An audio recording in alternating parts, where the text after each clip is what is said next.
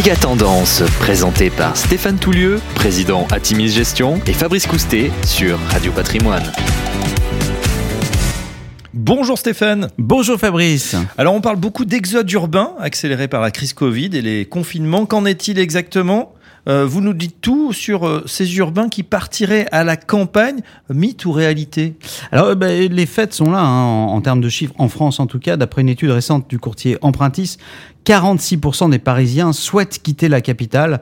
Euh, c'est peut-être un petit effet Hidalgo. Je fais un petit peu de politique un court instant, même si on avait dit qu'on on, on, on, essaierait de rester gentil et, et, et, correct. Le phénomène n'est pas nouveau puisque depuis 2011, Paris perd en moyenne 12 000 habitants par an selon l'INSEE. La pandémie de Covid-19 n'a fait qu'accélérer un phénomène déjà bien installé et c'est un phénomène qui s'est généralisé aux pays développés. Hum, alors pourquoi ils veulent partir ces urbains des grandes capitales? Mais Les urbains sont à la recherche d'un meilleur cadre de vie, de plus de confort et d'espace vert, il euh, pense environnement évidemment. Et surtout, au-delà du choc confinement et du déficit de confort perçu, le télétravail est un accélérateur indéniable. Alors certaines villes gagnent-elles la mise?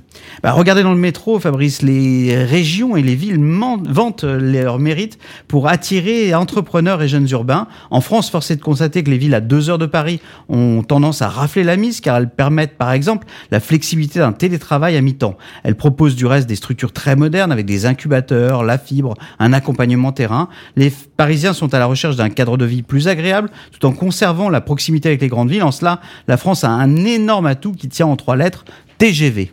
Et à l'étranger, euh, comment cela se manifeste-t-il? Bien, la situation est analogue dans les grands pays de l'OCDE. Les grands groupes ont mis en place des recours massifs au télétravail. Situation sanitaire oblige. Il est vrai aussi que les solutions digitales ont été au rendez-vous.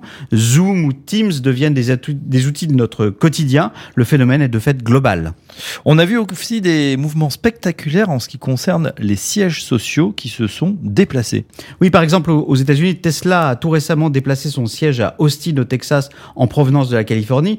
Il faut dire que le mouvement hors Californie est spectaculaire. Le coût de la vie, des logements, le logement en tête, euh, les taxes, la réglementation font suivre les entreprises. Et le grand gagnant est le Texas. La moitié des départs euh, récents d'entreprises l'ont été pour euh, d'entreprises de Californie l'ont été pour ce qu'on appelle le Lone Star State.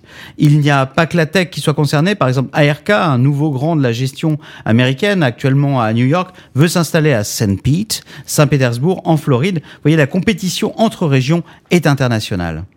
Alors ces mouvements, euh, est-ce qu'ils influencent les comportements d'achat? Oui, alors on disait que les, les qui sont nés entre 1980 et 2000 étaient réticents à l'achat de leur résidence principale. Eh bien, ils franchissent le pas, ayant accès à des logements moins chers. Ils effectuent des travaux et des acteurs comme Home Depot ou Loves, l'équivalent américain de Leroy Merlin, se frottent les mains. D'autant que les jeunes semblaient dans les études plutôt peu motivés par les travaux. Eh bien voilà, ils s'y mettent. Et puis de fait, les magasins qui vendaient essentiellement à des ruraux pivotent euh, vers des offres euh, pour destiner aux urbains, aux bobos. Le témoignage d'un acteur comme Tractor Supply, historiquement fournisseur du monde agricole, est en cela très révélateur. Mmh, Tractor Supply, quel exemple, euh, autre exemple de produit bénéficie justement de cet exode urbain? Eh bien, quand on est euh, parisien et qu'on s'installe à la campagne, eh bien, on va plutôt acheter une tondeuse électrique, on va acheter du bois de chauffe précoupé parce qu'on a peur de se faire mal avec une hache. On achète des poussins parce que les poussins, c'est très tendance, c'est très tendance d'avoir ces poules pondeuses soi-même à la campagne. Euh, voilà des éléments qui sont vraiment des vecteurs d'ailleurs de valeur ajoutée au sein de ces enseignes.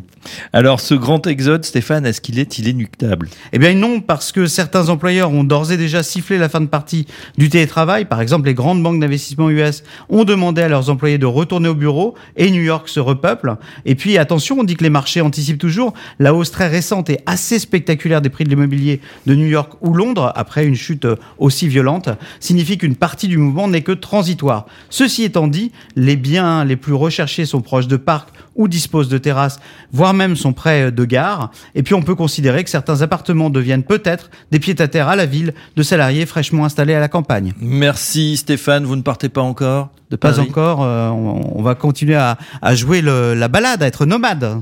Le nomade digital en particulier. Merci Stéphane, Stéphane Toulieu, le président d'Atimis Gestion. Merci Fabrice. Méga Tendance, présenté par Stéphane Toulieu, président Atimis Gestion, et Fabrice Coustet sur Radio Patrimoine.